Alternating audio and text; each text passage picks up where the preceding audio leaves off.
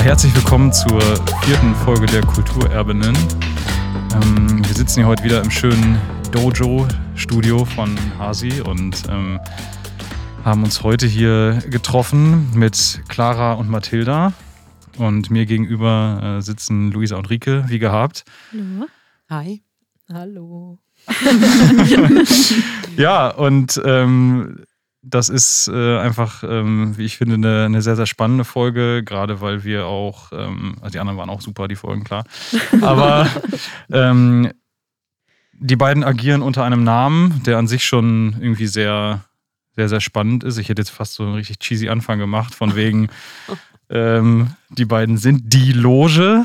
Ähm, yeah. Sind sie auch irgendwie, aber letztendlich ist es ja eigentlich eher ähm, das werden wir sicherlich, auch, sicherlich noch erfahren mit dem Namen, naja, hm, sicherlich deswegen auch so mysteriös, weil auch das Tun, die Beweggründe und so weiter alles vielleicht ein bisschen mysteriös sind. Deswegen ist es besonders spannend, dass wir heute hierüber äh, sprechen können.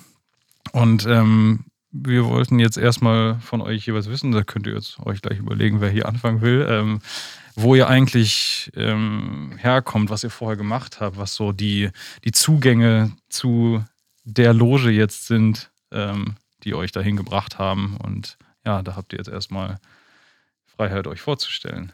Mhm. Wer seid ihr? Wer seid ihr? Ja, gute Frage. Äh, wie, mein Name ist Mathilda, Mathilda Kochan. Ähm, also jetzt irgendwie so eine ganze Biografie, das ist, glaube ich, interessiert auch niemanden. Aber ähm, einmal vorab, ich bin in Warschau geboren, wird man wahrscheinlich auch hören, immer wieder.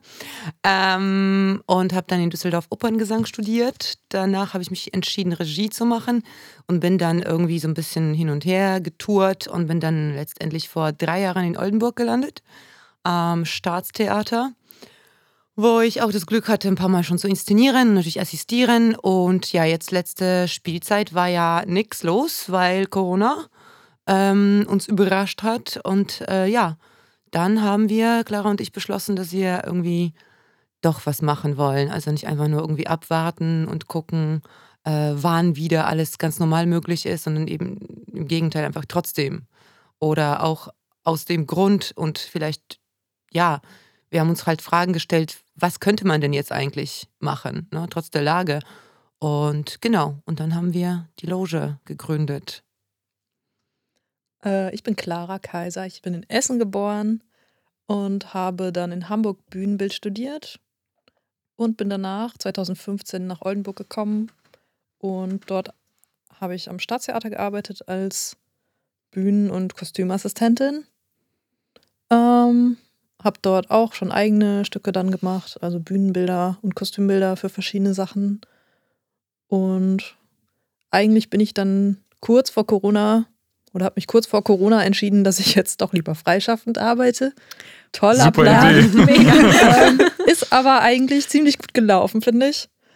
Genau, also es, natürlich gab es eine kurze Durststrecke, aber dann, weiß nicht, nach ein paar Monaten Corona eigentlich, oder ich glaube, es war schon im Mai, Mhm. 2020 habe ich Mathilda angerufen und gesagt, so, was machen wir?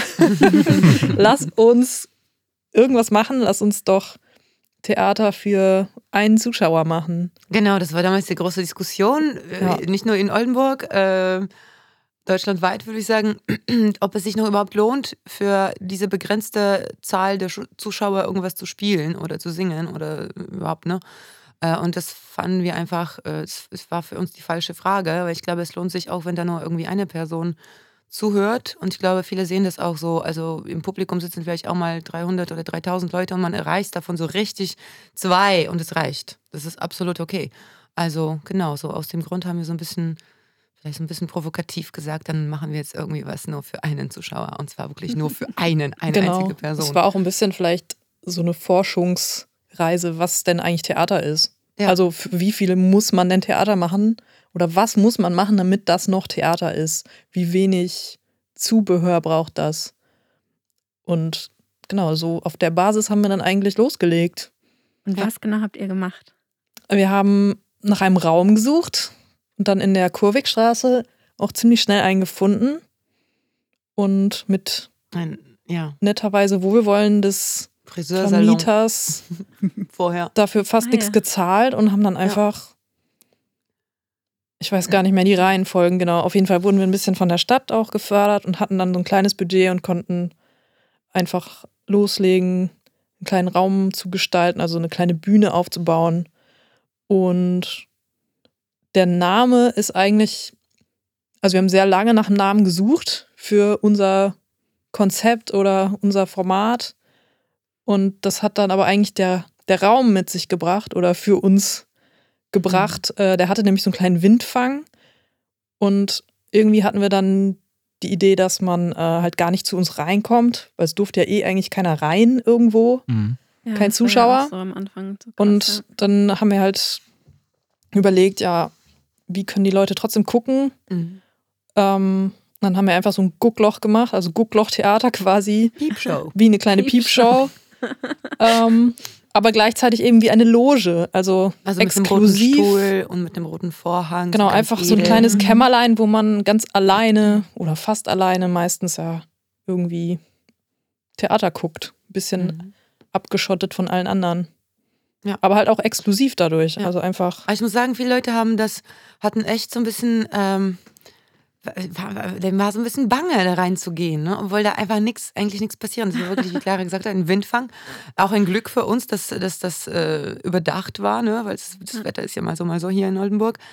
Ähm, ja, und, und mit so einem Vorhang vorne, eigentlich überhaupt nicht schlimm, aber für manche Leute war das echt so, äh, ja, irgendwie hatten die so eine Sperre oder so eine Blockade, da irgendwie reinzugehen. Und natürlich auch nachher, weil man sitzt da und je nachdem, was man gesehen hat, wir hatten ganz viele super unterschiedliche Leute, die nacheinander aufgetreten sind. Ähm, das heißt, auch jeder Zuschauer oder Zuschauerin hat was anderes gesehen als die Person davor. Ähm, und danach waren auch die Reaktionen, also teilweise, teilweise sehr intensiv. Weil ich glaube, wenn man so mitten auf der Straße in der Innenstadt irgendwie unterwegs ist und auf einmal in so einem so, so, einer, so einer komischen Loge irgendwie landet und sich da irgendwie fünf oder zehn Minuten irgendwas anschaut, dass das äh, ja ist irgendwie total absurd. Und dann das Rauskommen aus der Loge in die normale Welt war für viele, glaube ich, auch so ein bisschen absurd. Also, äh, was habe ich gerade gemacht? Was habe ich gesehen? Und wo bin ich jetzt? Also, ja, genau. Aber wie war das denn dann rein, äh, rein organisatorisch? Das klingt jetzt so, äh, so super langweilig, aber wenn, wenn du sagst, ihr habt da Theater gespielt und Leute konnten gucken, das Mhm. war ja, war das, das war ja wahrscheinlich nicht durchgängig spontan, weil ihr werdet ja nicht 24 Stunden oder 12 Stunden am Tag Theater gemacht haben. Wie lief das denn? Also war das darauf ausgelegt, dass es wirklich in einem bestimmten Zeitraum, wo halt viele Leute da vorbeikommen? Oder Ja. war das tatsächlich einfach so Zufall, dass ihr an dem Tag um 15 Uhr bis 17 Uhr gespielt habt und dann kamen Leute oder eben nicht? Ja, oder? genau. Also Okay. im Prinzip beides. Wir haben geguckt, wann es die meisten Passanten gibt, so in der Mhm. Innenstadt. Ähm, also dann haben wir auch gespielt. Am Wochenende natürlich auch länger als, Okay. als Ja, in, aber es in war der auch Woche. Und teilweise ein bisschen Tag. spontan. Genau. Hat, also manchmal war auch richtig Flaute einfach. Also wir Ja. hatten immer jemanden draußen von uns, der auch wirklich den Marktschreier gemacht hat, um Mhm. Leute da Mhm. reinzuholen, weil von alleine ist erstmal natürlich niemand da einfach reinmarschiert, sondern man musste es schon immer hart anwerben. Ja, das Und ganz viele Frage sind auch gewesen. zurückgeschreckt schon davor. Ja, ja. Nee, ich kann gerade nicht. Also es Konfrontation. wollte man direkt was verkaufen. Ja, wenn Ja. du Schnell Stadt weg. angesprochen Ja, bist. so, nee, ja, lass mal gut sein. ich- Natürliche Reaktion, ja. Aber das heißt, ihr hattet auch kein Programm, was dann nach außen Genau. ging. Nee, Mhm. wir wollten auch eigentlich gar nicht, dass man weiß, was als nächstes da Mhm. passiert. Also es war immer Zufall. Also wir hatten natürlich drinnen einen Ablauf, Mhm. damit es nicht Chaos gibt. Ja. Aber nach draußen wurde das eigentlich nicht kommuniziert. Mhm. Also war es auch immer so eine Art äh, ja, Glücksspiel, wie Genau. man da dann gerade Ja. mal sieht. Ganz Mhm. cool, ja. Ja, über was so. für einen Zeitraum habt ihr das denn gemacht? Also, weil, oder, oder über was für einen Zeitraum? Und vor allen Dingen hat es halt irgendwie so eine Entwicklung gegeben, dass man, dass sich das, sag ich mal, rumgesprochen hat, in Mhm. Anführungsstrichen, und dass dann halt irgendwie, sag ich mal, immer mehr Leute kamen. Ja, das auf jeden Fall. Also es gab auch so Tage, wo es irgendwie eine Schlange gab. Es gab auch natürlich auch Leute, die wussten, dass irgendeine bestimmte Person auftritt und wollten genau diese bestimmte Person ist sehen. ja Ja. Das haben wir aber nicht zugelassen. Das war so, nee, dann, wenn, wenn das diesmal hast du jemand anderes gesehen, musst du dich nochmal anstellen. Ja. äh, vielleicht klappt's. Ähm, naja, gut, vielleicht zwei, dreimal haben wir dann irgendwie doch gesagt, ja, gut, irgendwie. Ja, ihr könnt eben tauschen oder so, Mhm. wenn jetzt unbedingt. Genau, aber eigentlich, eigentlich eher war das eben der Plan, dass das so bleibt.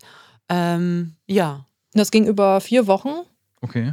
und eigentlich immer fast die ganze Woche. Also ich glaube, wir hatten immer ein, zwei Tage Pause. Hm. Aber eigentlich haben wir echt ziemlich hart durchgezogen. Ja. Und am Ende, ja, da wollten wir eigentlich, wir wollten einen Tag machen, wo wir nur noch für uns selbst spielen, weil die meisten hatten das ja noch gar nicht gesehen, was die Kollegen machen. Mhm. Aber selbst da wollten unbedingt noch Leute Mhm. rein und dann ist das irgendwie ausgefallen. Ja. Also wir hatten gar nicht mehr so eine interne Runde.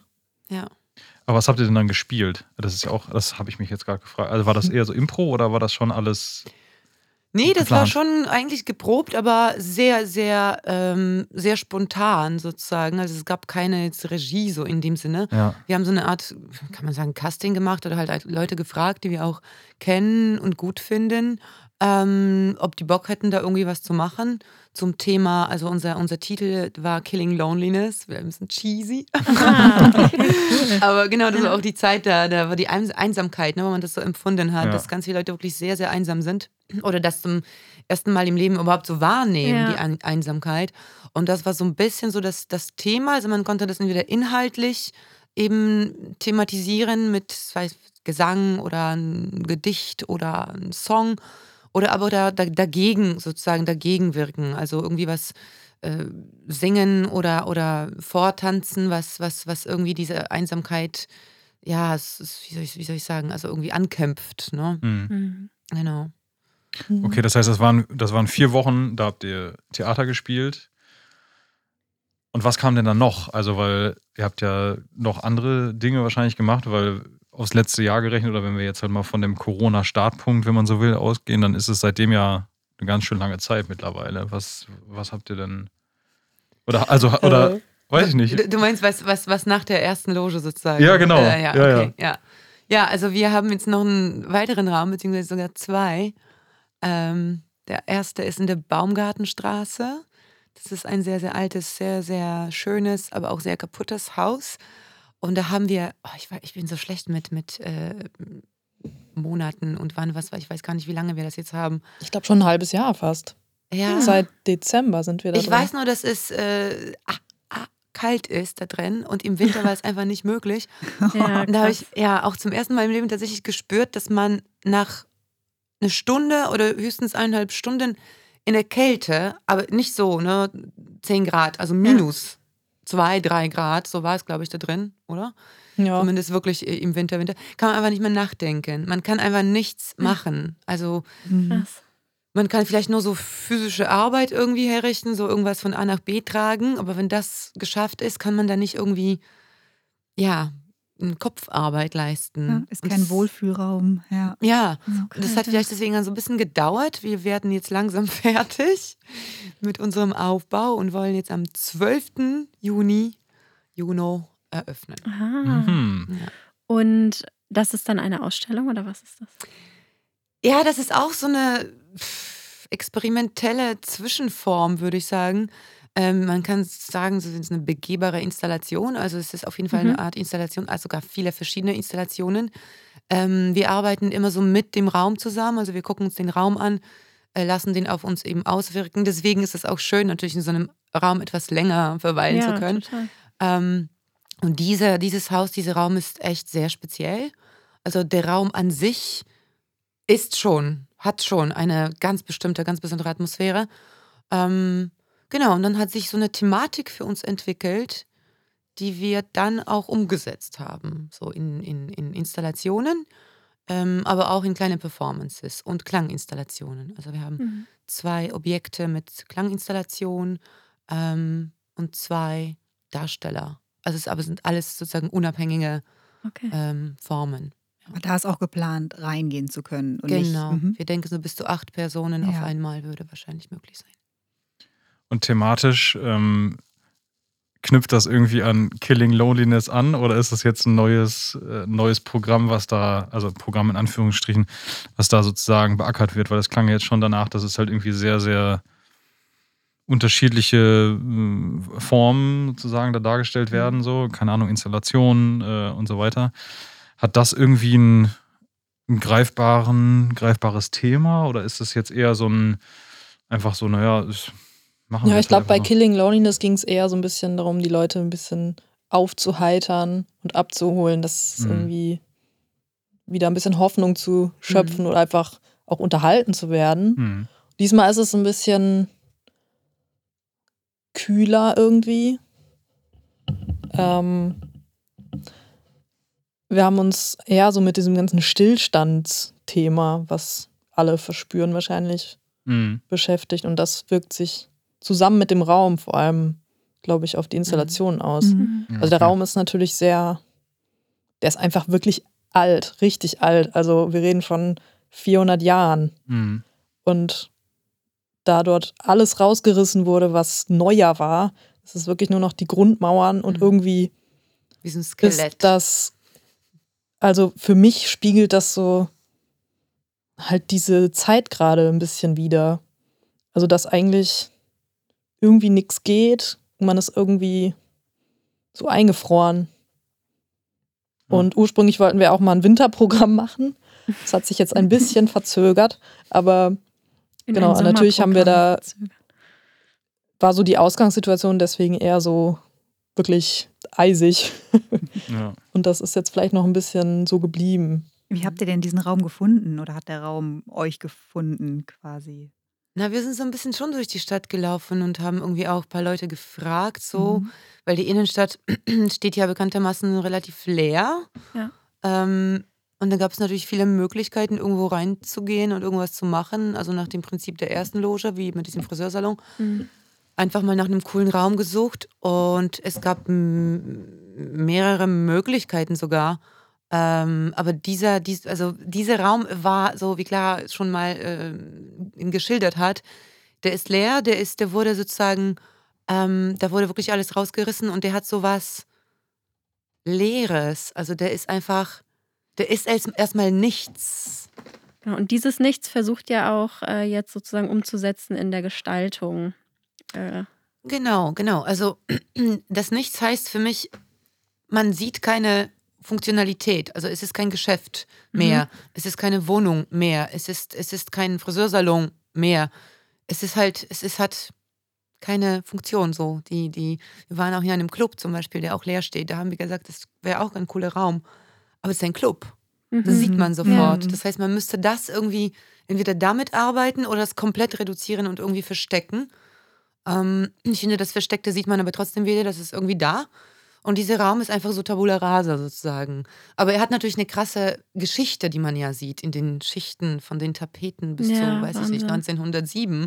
Cool. So, es ist, äh, ja, und trotzdem ist das ja irgendwie kein, kein Raum mit einer bestimmten Funktion. Und das fanden wir schön. Mhm, mhm. Genau. Und unser roter Faden ist, hat sich auch so entwickelt. Also, genau, ähm, ist auch so ein bisschen was, was ähm, Meditatives oder fast schon Kirchliches, aber auch ohne Religion. Mhm. Also ohne Symbolik. Ähm, wir haben da einen Beichtstuhl zum Beispiel, der aber auch eine völlig andere Rolle spielt als ein normaler, normaler Beichtstuhl. Ähm, so eine Art Altare, ähm, Harmonium, was nach einer Orgel klingt. Ähm, wir hatten da auch im Winter immer wieder so Kerzen angezündet. Wir hatten, glaube ich, am Anfang gar keinen Strom noch oder irgendwie so sowas. Ja. Genau. Stimmt. Ich glaube, ich glaub, das war wirklich aus dem praktischen Grund, dass wir kein Licht hatten. äh, und später haben wir das natürlich auch weiterhin gemacht, weil es schön war. Und dann roch das auch schon so ein bisschen wie in der Kirche. Und dann hatte man das Gefühl, wow, das ist irgendwie, es ist gar keine Kirche, aber man hat trotzdem das Gefühl, als, als wäre man irgendwie in so einem, ja, so einem alten Raum, der so, der so riecht wie eine, aber wirklich alte Kirche. Also, Mhm. genau. So Die einzigen- nach Stein irgendwie. Ja, so, ne? Genau, ja. wie so ein Kloster. ja. Ja. Ich meine, die meisten Räume, die so alt sind, die wir so kennen, sind meistens auch Kirchen. Ja, Genau. Also stimmt. meistens. Und Ich weiß nicht, ob es in Oldenburg noch viele ältere Häuser gibt, Ja. die auch natürlich noch in so einem Zustand sind. Wenn man jetzt ins Degodenhaus geht, das ist perfekt renoviert. Ja, Das riecht nicht mehr so. ja. Genau, und man hat irgendwie immer das Gefühl da, dass es irgendwie, das sind echt so heilige Hallen Mhm. für uns. Also sie sind groß, sie sind hoch, irgendwie kalt, bisschen feucht. Es Mhm. fühlt sich einfach so an. Ja. Und irgendwie, das haben wir halt auch aufgegriffen oder uns da so reinge eingenistet. Ja. Ohne den Raum zu verdecken, sondern eher das zu unterstützen, was, was da ist oder das aufzugreifen und irgendwie ja, was draus zu formen.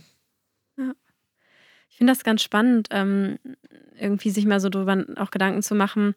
Jetzt seid ihr ja mit zwei äh, Projekten, sage ich jetzt mal so überschriftsmäßig, in den Stadtraum gegangen, in die Innenstädte und habt eben geguckt, dass ihr Leerstände nutzt. Und ich glaube, das ist ja auch irgendwie seit Corona so das, das Thema, diese Leerstandsnutzung. Ähm, und natürlich kann man sagen, okay, man macht meinetwegen irgendeine Form von Ausstellung oder eine, was weiß ich, eine Fensterschau oder sowas in, die, in diese Räume, die da leer stehen. Aber wenn du jetzt auch sagst, Mathilda, es ist irgendwie ähm, die, die Arbeit, die ihr da jetzt macht, ist auch eine Art Antwort auf diesen Leerstand in mhm. dem Sinne, dass es irgendwie auch etwas transportiert, was außerhalb von nur, ja, da ist ein leerer Raum, da machen wir jetzt irgendwas liegt. Und das finde ich eigentlich so eine ganz äh, spannende Frage. Ich habe auch mal so Artikel darüber gelesen, ähm, wie Innenstädte so in 20 Jahren aussehen könnten und was da die Kulturszene und Kunstszene vielleicht auch dann für einen Mehrwert geben könnte, um halt auch wieder Städte oder Innenstädte ganz konkret wenn dann alles in Online-Shops und so ist, ne, mhm. ähm, dann zu, zu beleben und dann auch einen Mehrwert daraus zu schaffen, dass es halt dann vielleicht die Kulturmeilen oder so der Städte werden. Ähm, und da finde ich, ist irgendwie euer Projekt für mich auch so ein bisschen so ein Ansatz. Mhm, ich finde, das hast auch sehr schön gesagt, mit dem, dass wir sozusagen versuchen, eine Antwort, also auch diesem Raum sozusagen immer jeweils eine Antwort zu geben. Und ich finde, das ist auch sehr wichtig, so in so einer Innenstadt, dass das äh, viel mehr berücksichtigt werden soll. Dass das, äh, ja klar, gibt es irgendwie immer, immer irgendwo eine McDonalds, Entschuldigung, darf ich das überhaupt sagen? Ja, Burger King. Offene Kritik, Coca-Cola. Also es gibt so gewisse äh, Fastfood-Ketten, äh, die irgendwie in so wirklich wunderschöne alte Häuser reingehen, ja. weil sie sich das leisten können und machen draus was. Also ich finde, das, ähm, das entfremdet die, äh, die Geschichte, das entfremdet die Architektur und das nimmt so ein bisschen ähm, die, ähm, die Seele, wenn man das so sagen kann. Also auf jeden Fall irgendwie so ein, vielleicht einfach nur Atmosphäre einer Stadt. Ja, wenn man in Oldenburg zum Beispiel durch die Innenstadt läuft und nur nach oben guckt, ab der ersten Etage ist das eine ganz andere ja, Stadt, als wenn man, ne, als wenn man runterguckt auf diese Geschäfte, eins nach dem anderen äh, wie fast in jeder Stadt auf der Welt. Also ja gut, gibt es ein paar vielleicht auch kleine, kleine schöne mh, mm, äh, Läden, die hier so einzigartig sind, aber sehr oft tatsächlich nur so Ketten. Und da ist so eine Innenstadt, mir wäre das zu schade. Also mhm. ich, ich finde, das, das kann existieren, das kann in irgendeinem Mall irgendwo äh, sein, aber dafür ist diese Architektur irgendwie auch zu schade, um sie einfach so mit Logos zuzukleistern. So. Ja. Es sei denn, es ist das Loge-Logo. Ja. Andererseits waren, war das vermutlich auch schon immer so. Also auch an der Loge hingen schon riesige Schilder mit irgendwelchen Aufschriften. An Antiquitätenladen zum Beispiel, wenn man mal in der Ahnengalerie der Stadt nachschaut. Mhm. Oder der Ausstatter, der da vorher drin war, der war seit den 40er Jahren da drin, bis vor sieben Jahren. Wahnsinn auch, ne? Also von in ja, mehreren ich, Generationen. Ja, das ist es eben. Das war eine Familie, die war da jahrzehntelang drin. Die, haben, die hat das Stadtbild geprägt. Ähm, und es war nicht eine, ja, eine Kette, die es auch, wie gesagt, ja. überall gibt. Also das ist für mich so der Unterschied. Ja. So. Ja, aber dieses, ähm, die Sache mit, mit der Loge, ich finde find den Namen einfach so extrem gut. Und ich hatte auch, weil ihr das eben schon gesagt habt, so ein bisschen auf diesen, auf den Hintergrund äh, dazu gehofft, dass es halt, also dass es zu diesem Namen so gekommen ist, weil mit der Loge habe ich irgendwie jetzt im, im Vorhinein, naja, natürlich Exklusivität verbunden und man denkt halt irgendwie direkt, oder ich jedenfalls, an so, so Geheimbünde und solche Sachen. Mhm. Das klingt ja schon äh, so extrem danach.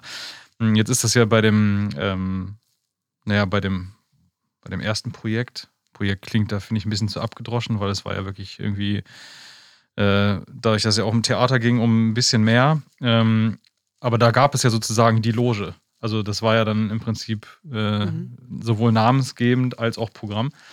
Das ist ja jetzt bei den bei dem Folgeprojekt ja irgendwie dann anders. Also lässt sich das irgendwie noch in Verbindung bringen, halt dieser, dieser Gedanke von so Exklusivität oder sowas? Oder ist es im Prinzip jetzt eigentlich nur noch sozusagen vom Anfang über und jetzt heißt ihr halt so? Mhm. Also ich glaube, für mich ist das, vielleicht sogar für uns beide, weil ich glaube, wir haben da ähnliches Wording gerade äh, entwickelt, ist die Loge ähm, das, was wir machen und die Loge zieht immer um. Also die Mhm. Loge kann überall sein. Also wir logieren sozusagen in irgendeinem Haus als die Loge. Äh, Das weiß man erstmal gar nicht. Wir bauen innen sozusagen um, bis wir dann irgendwann mal eröffnen und dann kann man rein. Dann nach einem Monat machen wir wieder zu und sogar sozusagen diese Loge zieht dann woanders hin. Also das hat sich jetzt irgendwie in so eine Art Ja, okay. Form. Und ja, ich glaube, wir bleiben ja schon irgendwie exklusiv, weil auch jetzt das Projekt ist ja nicht irgendwie für ein Massenpublikum gedacht. Mhm. Natürlich dürfen jetzt mehrere Leute rein, aber auch weit entfernt von viele. Mhm. Ja. Mhm. Also, ja, vielleicht machen wir auch wieder das nächste Projekt, worüber wir gerne noch reden können. Wird schon vielleicht eher wieder in diese Richtung sein, dass es sehr exklusiv ist. Und Oh ja. äh, genau. Aber wir lassen uns bestimmt nicht festlegen Ja. Sehr auf gut. irgendwas. Sehr gut. Nur weil wir uns mal für einen Namen entschieden Genau. haben. ja. Ich würde gerne noch mal so einen kleinen Schritt zurückgehen. Ich würde nämlich total gerne noch mal wissen, weil wir das ja im Vorgespräch schon so ein bisschen besprochen haben und ich das irgendwie total die schöne Geschichte finde. Vielleicht könnt ihr noch mal ein bisschen erzählen, wie auch ähm, mit welchen Menschen ihr zusammenarbeitet und wie diese Menschen auch zu euch gekommen sind, auch jetzt im ähm, Hinblick noch mal auf die erste Loge, sage ich mal, in der Kurwigstraße. Mhm. Ähm, weil was wir ja auch hier bei Kulturerben so spannend finden, sind eben auch diese, ja, diese Verbindungen, die es oft dann in dieser Szene gibt und irgendwie alle kennen sich irgendwie über Ecken und das schien mir bei euch auch eine große Rolle zu spielen. Mhm. Ja, auf jeden Fall. Ähm, also wir haben bei der ersten Loge auf jeden Fall erstmal so Leute gefragt, die wir kannten und wo wir wussten, dass äh, die vielleicht gerade auch, äh, ja, wie gesagt, das Theater hat dicht gemacht und wir waren alle so ein bisschen ratlos. Mm, Und jeder durfte auch sozusagen, also wir haben wirklich allen so freie Hand gegeben, was man zeigen will, halt zu dem Thema. Dann haben wir das äh, ein bisschen geprobt, so ein bisschen geguckt, ausgeleuchtet und dann lief das. Und ähm, ja, dann gab es zum Beispiel einmal eine ziemlich, ziemlich lustige Story mit einem, ähm, der dann später auch bei uns eben aufgetreten ist. Der ist erstmal einfach als Passant so vorbeigelaufen, dann ist er doch reingekommen, ohne überhaupt zu wissen, worum es geht. Dann haben wir kurz nachher, als, also nachdem er die Performance gesehen hat, die, die, die er gerade gesehen hat, äh, haben wir irgendwie so ein bisschen auf der Straße noch so ein bisschen geschnackt. Und es hat sich herausgestellt, dass er ähm, aus Indien kommt, ähm, eigentlich kein Deutsch spricht, äh, eigentlich ein bisschen Englisch, aber auch jetzt nicht so hundertprozentig, äh, ja, Hochenglisch, sage ich Mhm. mal. Ähm, aber dass er unglaubliche Lust drauf hätte, irgendwie auch mitzumachen. Äh, und das fanden wir auch total schön, ähm, dass jemand sozusagen so überzeugt ist, nachdem man da drin war und was, was, was da gesehen hat, ähm, sozusagen da auch irgendwie einen Beitrag äh, zu leisten. Wie sagt man? Also einfach irgendwie auch so ein Teil davon zu werden, fand ich total Ja. schön. Und äh, ja, das hat auch sehr, sehr gut funktioniert mit, mit ihm. Wir haben uns dann irgendwie auch getroffen, geguckt, was er so kann. Und es hat sich herausgestellt, dass er zum Beispiel wahnsinnig tolle äh, indische Tänze, die er Mhm. wahrscheinlich in seiner Kindheit irgendwie gelernt hat, mit irgendeiner Tanzgruppe ähm, tanzen kann, was für uns äh, Europäer eigentlich fast schon irgendwie auch ähm, ne, einfach so fremd ist, irgendwie auf Knien im Kreis sich drehend. Es ist, es ist nicht, nicht wirklich machbar, so wie man das sieht. Also was? Körperlich nicht Wieso möglich. kannst du sowas? Aber ja, genau, es ist halt andere Kultur und die, äh, die haben dann eben ja solche, solche Fähigkeiten oder üben das halt irgendwie aus Mhm. von Kindheit auf. Genau, das war, das war zum Beispiel ganz schön mit, mit ihm, so ganz spontan. Ja, cool. Also man kann bei euch auch einfach spontan mal vorbeikommen und sagen so, hi, ich will mal hier was machen. Ja, ich denke, ich denke ja. Ich denke schon, weil ich glaube, ähm, wenn man, wenn man, wenn man sich gut versteht und wenn man versteht, was man will und wohin man will, Mhm. dann ist das super, eben zusammen mit Menschen, die das sofort verstehen, als sogar mit super ultra hochprofessionellen, ähm, die das einfach so wie ein, naja, ist halt irgendwie wie, wie eine Mucke oder wie irgendwie was, was nebenbei und so, ist mir eigentlich egal. Oder irgendwie wie ein Job, weißt du, da komme ich vorbei, sing da irgendwie zehn Minuten und bin fertig und äh, das war's. Also ja, das gibt's auch. Und ich finde es super schön, wenn, wenn man mit Menschen arbeitet, die äh, ja, eben die super engagiert sind, die einfach Ja. das ganze Projekt verstehen und wirklich Bock drauf haben und vielleicht auch sich diese Fragen stellen, die man sich selber stellt. Ja. Ich würde äh, ich würd gerne auch nochmal ähm, auf die Leerstandsnutzung eingehen. Ich sagte vorhin schon zu Luisa, dass ich so ein bisschen entsetzt war, wie viele Läden tatsächlich gerade in der Innenstadt leer stehen. Und irgendwie ist das jetzt über Corona nochmal mehr geworden. Und wir haben in den letzten Podcasts auch gehört von unseren Gästen, dass es gar nicht so einfach ist, äh, diesen, diesen Raum dann zu nutzen. Und bei euch klingt das so easy. Ja, wir hatten, glaube ich, einfach auch viel Glück. Also, okay. also letztes Jahr bei, dem, bei der ersten Runde haben wir schon mehrere Sachen angeschaut. Und dann war es schon auch teilweise nicht so einfach, weil auch Vermieter dann irgendwie die volle Miete haben wollten oder sagten, na, lieber Künstler, nee, dann, dann steht es Mhm. lieber leer. Ja, genau, die, krass, die Antworten ja. waren Und- ja. Diesmal, ich weiß nicht, haben wir einfach sofort zugeschlagen, als es, äh, sagt man zugeschlagen? Ja, schon sagen, ja. schon. Als, Kommt drauf an, wie ähm, du es meinst. ähm, als ähm, Michael Hagemeister von Agentur auf Zeit, Agentur auf Zeit? Raum auf Raum auf Zeit, Entschuldigung. Ähm, der hatte das, glaube ich, gepostet und damit sozusagen angeboten, angepriesen. Haben wir sofort gesagt, hier, hier, hier, auf jeden Fall. Und Mhm. das war dann das in der Baumgartenstraße. Ja. Mhm. Ja, und das ging dann relativ problemlos.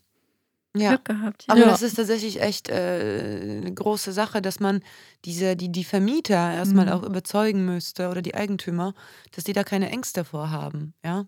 Weil, wie Clara schon gesagt hat, die wollen das teilweise wirklich lieber einfach leer stehen lassen, als da irgendjemand reinzulassen, der irgendwas macht. Ja. Aber man kann sich ja vertraglich, mündlich und so weiter über alles, Mhm. äh, man kann sich einfach äh, arrangieren und gucken, dass das gut ist. Und ich finde, nach so einer Aktion ist so eine Location auch ähm, zugänglicher und, und wird wahrscheinlich eher einen neuen Vermieter finden, wenn man das jetzt total kommerzialisieren, kommerzialisieren will. Ähm, aber vielleicht muss man das ja auch manchmal so verkaufen, sozusagen, ja. Also lass mal da was Cooles stattfinden, ähm, dass die Leute aufmerksam werden und dann kommt vielleicht jemand vorbei und sagt, ey, hör mal, eigentlich suche ich nach einem Laden und das gefällt mir total gut. Und dann wird sich das vielleicht auch entwickeln, wie auch in vielen Mhm. Städten sich solche ganze Stadtteile teilweise entwickelt haben, ne? die einfach heruntergekommen waren, wo kein Mensch irgendwas Vernünftiges äh, auf die Beine gestellt hat. Und dann haben eben so ein paar Künstler, sag ich mal, oder Künstler, Startups und so mutige Leute, die wenig Geld haben. Ja, so läuft es eigentlich immer. Ich meine, Genau. guck dir die Schanze an, guck Mhm. dir irgendeinen Mhm. Prenzlauer Berg, Ja. Kreuzberg, völlig egal. Jeder teure Stadtteil dieser Welt war vorher halt richtig ugly. Ja. Oder es wechselt halt immer. Es war super schick, dann ist es heruntergekommen, dann waren die Künstler da und dann plötzlich ging die Ja. Kurve wieder Genau. steil nach oben. Ja, oder Für die Baumgartenstraße gibt es jetzt auch schon wieder Interessenten. Ah, krass. Wahnsinn. Ja, ich meine, ihr verändert natürlich irgendwie auch, äh, obwohl man jetzt eure äh, Installationen und Raum, äh, Raumkunstwerke da noch nicht sehen konnte, aber natürlich verändert das auch den Raum. Also ich glaube, wenn du jetzt ein altes, ausgeräumtes Geschäft da drin siehst, dann hast du vielleicht nicht so viele kreative Impulse, wie wenn du siehst, dass da KünstlerInnen sich halt voll ausgetobt haben und den Raum äh, irgendwie bearbeitet haben. Ja. ja Mhm. das macht irgendwie auch was mit, mit der Stadt und dem Blick darauf. Ja. Letztes Beispiel ist wahrscheinlich der Theaterhafen. Also niemand wüsste, wovon man jetzt redet, von diesem neuen Quartier, wenn da nicht der Theaterhafen gewesen wäre. Ja, alle sagen, da wo der Theater Genau, da wo der ja, Theater, ja, ich wohne jetzt da, wo der Theaterhafen war. Wo Ah ja, noch klar. das Schild steht. Alle wissen Ja, genau. Bescheid. Ja. ja. ja, voll der spannende Gedanke. So besetzen dann irgendwie auch so Aktionen bestimmte Orte, ne? Mhm. Cool. Ja, aber es ist halt schön, weil letztendlich, ähm, wenn wir jetzt, gut, jetzt ist es, jetzt habt ihr da vor über einem, ja doch vor über einem Jahr sozusagen mit angefangen, Leerstand zu nutzen. Das klingt immer so hyperpragmatisch, aber Mhm. so war es ja letztendlich. Ähm, ist es ja auch jetzt gerade ein Jahr später fast noch äh, dramatischer, wenn man sich halt die, den Leerstand in den Städten anguckt, dass es ja eigentlich danach schreit. Weil wenn man daran langläuft, dann ist das so, so leerer Raum, so wirklich im negativen Sinne, so totale Tristesse. Und man kann im Prinzip beobachten, wie die Innenstadt sich so langsam verabschiedet. So. Mhm. Und deswegen ähm, ist es ja eigentlich äh, nur, nur gut, dass überhaupt solche, solche Räume dann in der Form halt mit Leben gefüllt werden. Und da fragt man sich halt eigentlich, wie lange wird es dauern, bis sowas, was ja jetzt eben schon anklang, halt irgendwie, sag ich mal, mehr wird oder gängig wird, ne? Weil die Innenstadt ja einfach wirklich auch äh, so von der, sag ich mal, normalen Geschäftsnutzung ja auch wahnsinnig teuer ist. Das heißt, eigentlich müsste man ja im Sinne der Kultur das irgendwie so subventionieren und organisieren, dass diese Räume halt eben nicht wie so, wie so, wie so ein Friedhof äh, da liegen, ne? an dem man so tagtäglich dann vorbeigeht. Ne? Auf jeden Fall. Kann man denn schon, äh, sag ich mal, jetzt bei der Ga Baumgartenstraße schon mal so durchs Fenster gucken? Oder können unsere ZuhörerInnen schon mal so eine kleine äh, Orientierung bekommen? Können Sie schon reingucken? Oder könnt ihr zumindest noch mal sagen, welches Gebäude es genau ist, dass man vielleicht schon mal so verorten kann? Das ist die Nummer 6. Aber ich glaube, es steht nicht dran, sondern kann Ah, sich an dem perfekt. Salon 7 orientieren. Das ist nämlich das Ah. Haus 7, glaube ich. Ja. Ja. Also direkte Nachbarschaft vom Haus. Dann ist es äh, das Cafés. Eckhaus mit den Zeitungen Ja. davor. Ach so, Genau, und das ist also ein dezenter Hinweis, dass wir die Fenster mit Zeitung zugeklebt haben.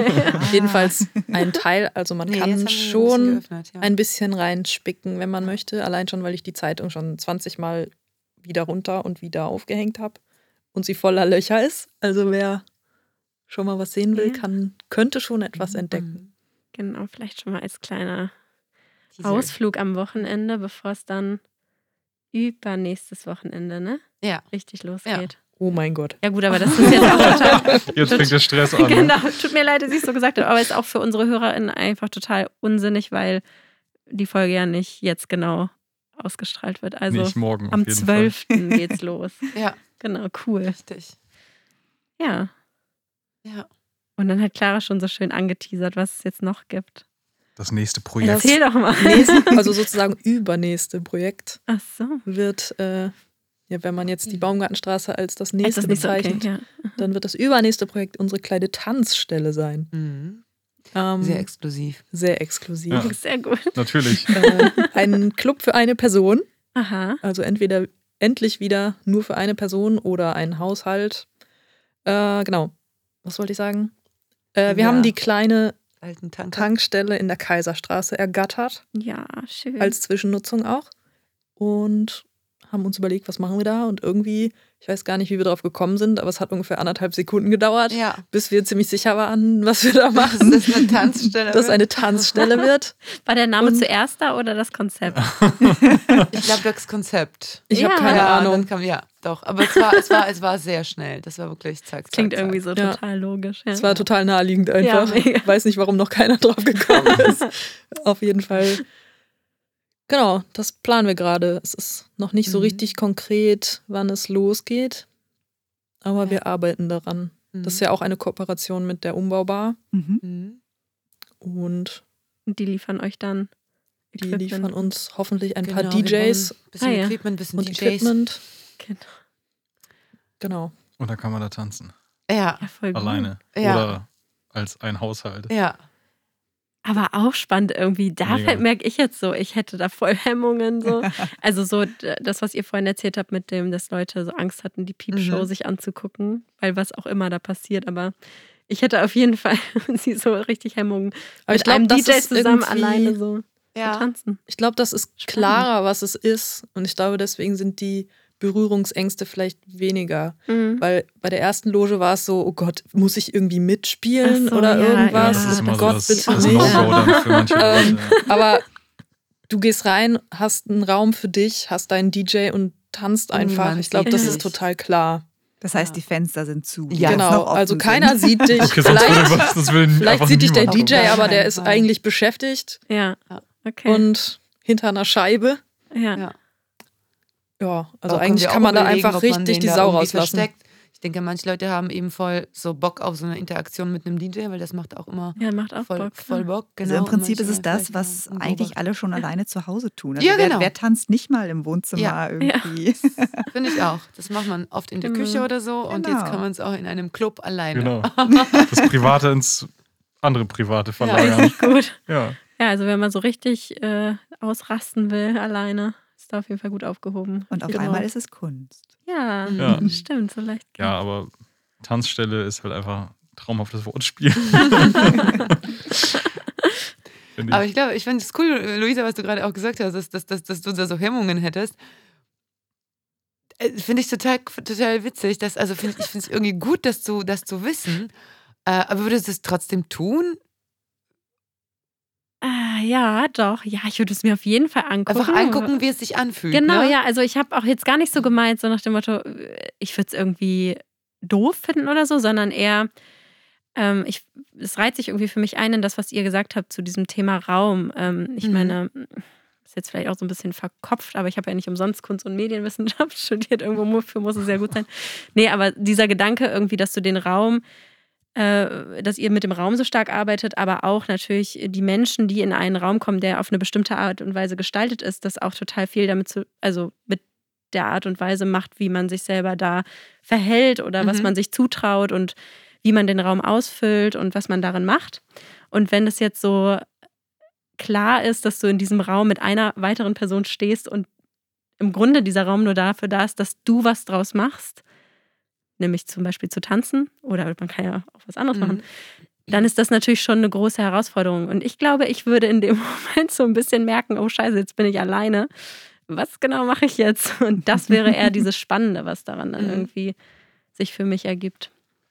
Ja. Ich finde das halt irgendwie deswegen spannend, weil ähm, im Prinzip extrahiert man die Person aus einem normalen Club ja. oder aus einem normalen Clubleben und st stellt sie sozusagen sich selbst gegenüber. Also ja, ist ja genau, eigentlich tota ja. total geil, weil man muss ja im Prinzip sich dann gar nicht mehr so richtig darüber im Klaren werden, so ja, wie sehe ich jetzt aus vor den anderen? Vielleicht die Hemmschwelle halt irgendwie nicht dort nicht zu tanzen, aber das, was du gerade meintest, ja, würde ich dann wirklich tanzen? Ja. Oder was hält mich davon ab zu tanzen? Mhm. Also ja. ist halt total geil, weil es wirft einen so super auf sich selber genau. zurück. Ja.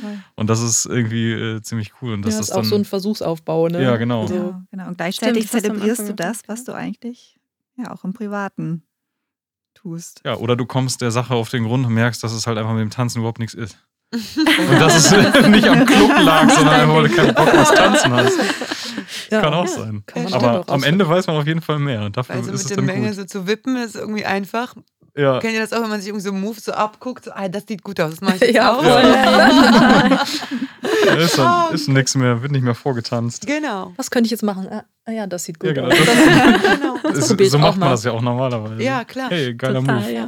Na gut, aber wir werden natürlich, es wird stockdunkel sein, voller Nebel und Laser und es wird einfach geil. So, geil. Also jetzt okay. nicht irgendwie so, dass mhm. man, ich glaube, die Selbstwahrnehmung in so einem Raum ist auch ganz eine ganz andere als in der Küche ne? oder im Wohnzimmer. Absolut, ja.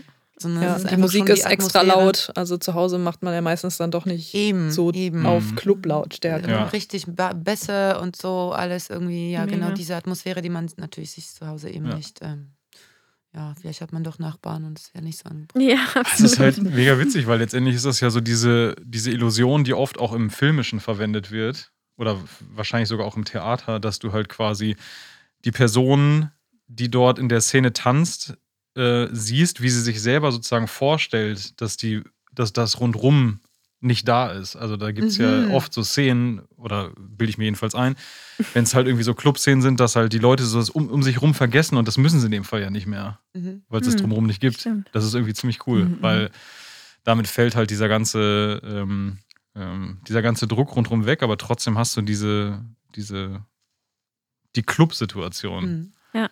Ja, finde ich irgendwie ziemlich cool. Ich finde auch das cool, was du gerade gesagt hast, Clara, also dieser Versuchsaufbau. Und ich habe irgendwie das Gefühl, dass ihr mit all euren Projekten auch irgendwie mit so einer totalen Unbedarftheit daran geht und einfach sagt, so ja, wir bauen das da jetzt hin, wir machen das jetzt einfach mal. Und ähm, mal schauen, was draus wird. Mal gucken, wie die Leute darauf reagieren. Ja, meistens so. machen wir das, das einfach so? so. Also ich mache das, habe das auch schon vorher so gemacht. Ich weiß nicht, meine Bachelorarbeit war auch so ein Projekt, da habe ich einfach zwei Stühle so im Abstand von, weiß nicht, dreieinhalb Meter gegenübergestellt und zwei so richtig krasse Profilscheinwerfer auf den jeweils anderen gerichtet. Mhm. Und der, die Person konnte dann mit so einem Dimmer halt den Scheinwerfer auf die andere Person verstellen. Aha. Und mehr war es nicht. Und trotzdem kamen da echt interessante Sachen bei raus. Also es konnten sich quasi die Zuschauer der Ausstellung einfach da hinsetzen, ja. gegenüber voneinander und ja, sich gegenseitig ins Gesicht leuchten. Aber das war halt so richtig krasse Theaterscheinwerfer. Ne? Wenn du mhm. die komplett im Gesicht hast, dann siehst du nicht mehr den anderen. Mhm. Ja. Ist vor allem nicht, wenn der andere das Licht aus hat auf sich. Mhm. Ja. Also es war eigentlich nur ein Spiel mit diesem, mit dieser Lichtwand. Mhm. Ja. Also ich mache eigentlich ständig solche Experimente. Experimente am Menschen. okay, man sollte sich ähm, hüten. Aber naja, ich bin halt Bühnenbildnerin. Ne? Ich mache Räume für ja. Menschen. Ja.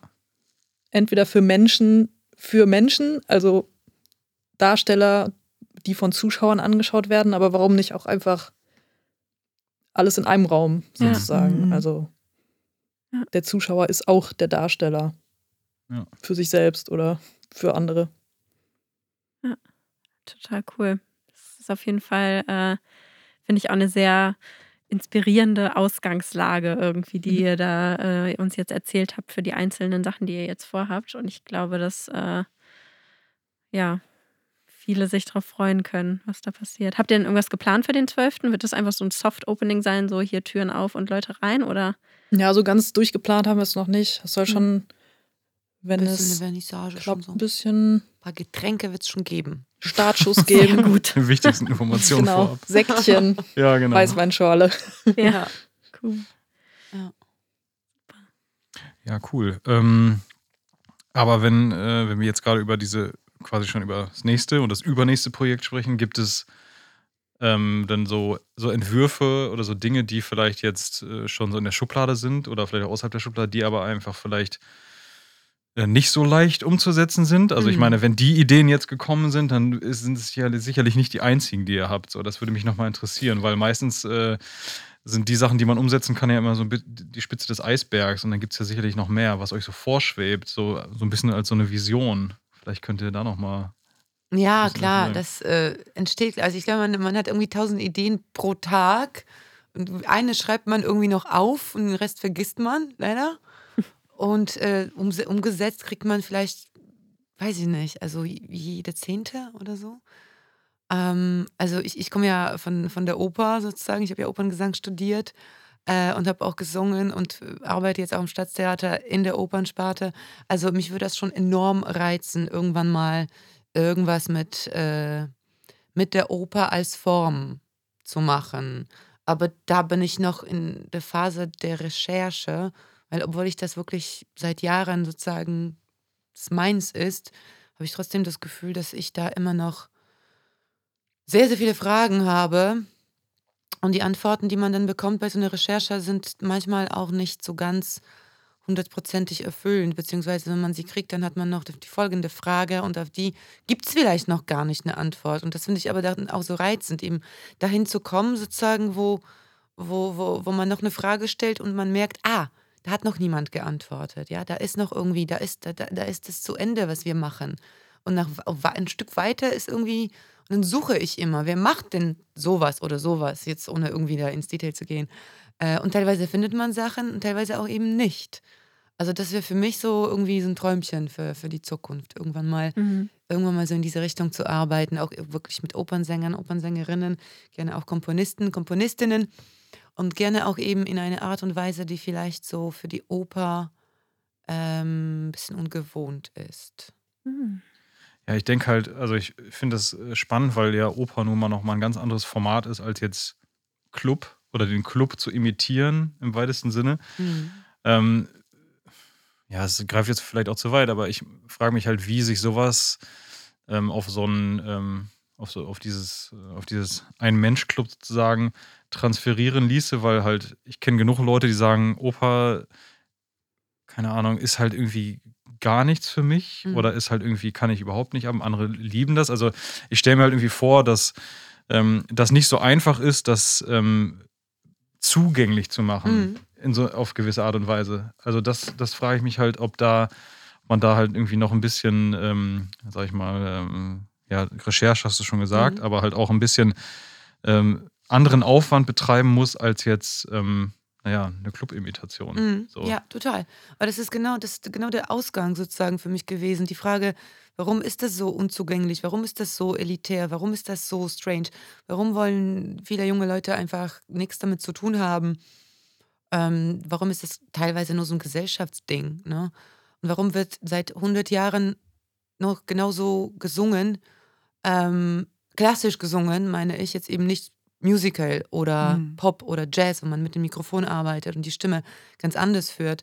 Aber ich meine, zeitgenössische Stücke werden von Leuten gesungen, die ähm, teilweise natürlich, das meine ich so in, in Repertoirehäusern, die zu 99,9 Prozent nur, in Anführungsstrichen, nur äh, klassische Sachen, also nur Mozart, Wagner, ne, das, das ganze Repertoire halt singen.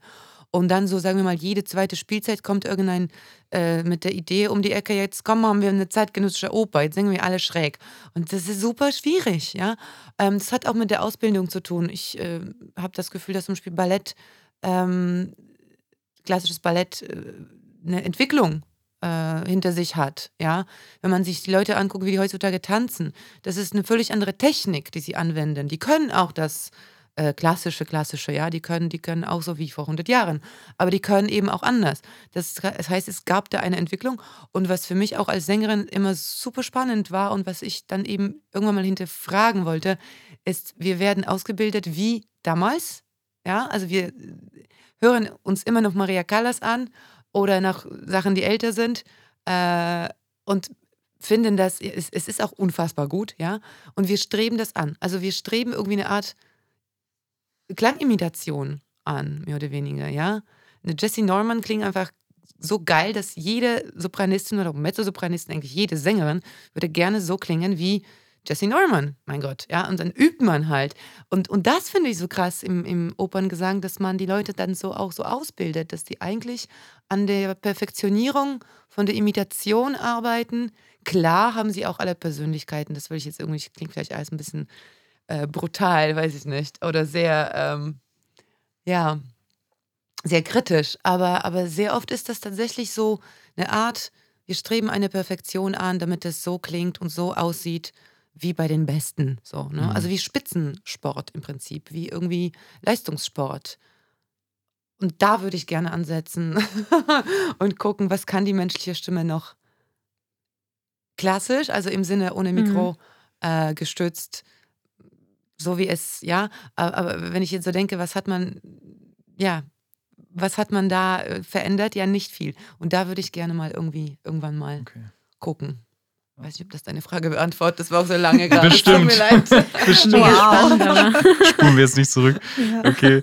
Ja, aber das war jetzt ja so die, ähm, so die hauptsächlich die Opernperspektive, mhm. so dein, dein Background, der da irgendwie noch ähm, dir extrem wichtig ist. Hast du auch aus deinem oder aus deinem, aus deinem Kopf, aus deinem Schaffen noch irgendwie was, was dich irgendwie antreibt, worauf du auch irgendwie vielleicht hinaus wollen würdest mit der Loge? Mm, also die Loge ist ja nicht mein, eigen, mein einziges Standbein sozusagen. Also ich treibe mich auch immer noch im Staatstheater rum, habe noch äh, ein Schauspiel dieses Jahr und nächstes, nächstes Jahr auch noch ein niederdeutsches Stück. Und hm. dann machen wir noch, Mathilda und ich machen noch den Ring zusammen, die Wiederaufnahme. Das ist sozusagen ja nicht unser eigene, eigenes Konzept, aber trotzdem ein Berg von Arbeit. Mhm. ähm, nee, also für mich ist es einfach wichtig, dass es hauptsächlich abwechslungsreich ist und ich möglichst das machen kann, worauf ich gerade Bock habe. Also das ist das, was mir am wichtigsten ist. Und wie gesagt, festlegen ist nicht mein Ding. Mhm. Ich finde es total spannend, ständig neue Sachen zu erfinden und auch zu lernen und zu entdecken. Und deswegen mache ich eigentlich auch gar nicht so langfristige Pläne, weil ich nicht weiß, was passiert. Ja. Also Corona kann man natürlich scheiße finden und ich finde es auch super stressig, aber gleichzeitig hat es uns halt auch in so eine interessante Richtung gelenkt. Mhm. Und ich ja. weiß nicht, wo ich ohne wäre. Ja. ja. Ganz zu schweigen von Förder, äh, Fördergeldern und so. Mhm. Ja. Wie, ob wir ohne Corona auch sowas bekommen hätten. Ich kann nur hoffen, ja, aber ich weiß es mhm. nicht. Ja. Von daher, wie gesagt, hat es uns irgendwie gut angestupst und interessante Sachen hervorgebracht.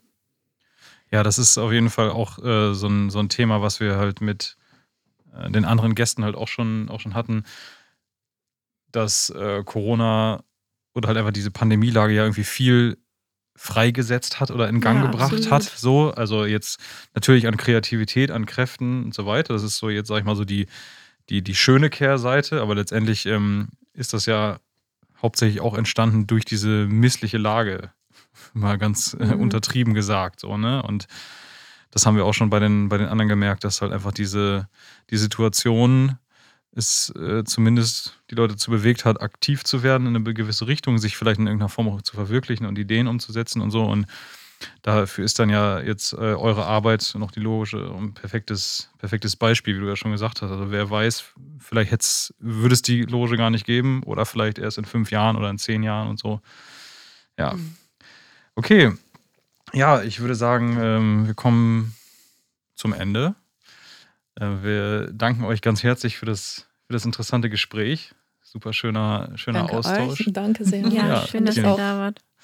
Und ja, wenn ähm, jetzt die Hörerinnen und Hörer irgendwie gespannt sind und irgendwie auch, äh, weiß ich nicht, sich ähm, äh, gereizt fühlen im positiven Sinne, sich mhm. irgendwie ähm, das, zu, das zu kommentieren oder Fragen zu stellen und sowas, dann ähm, äh, könnt ihr das gerne tun über ähm, Social Media, über Instagram, über E-Mail und so weiter. Und ähm, ja, wie gesagt, am 12.06.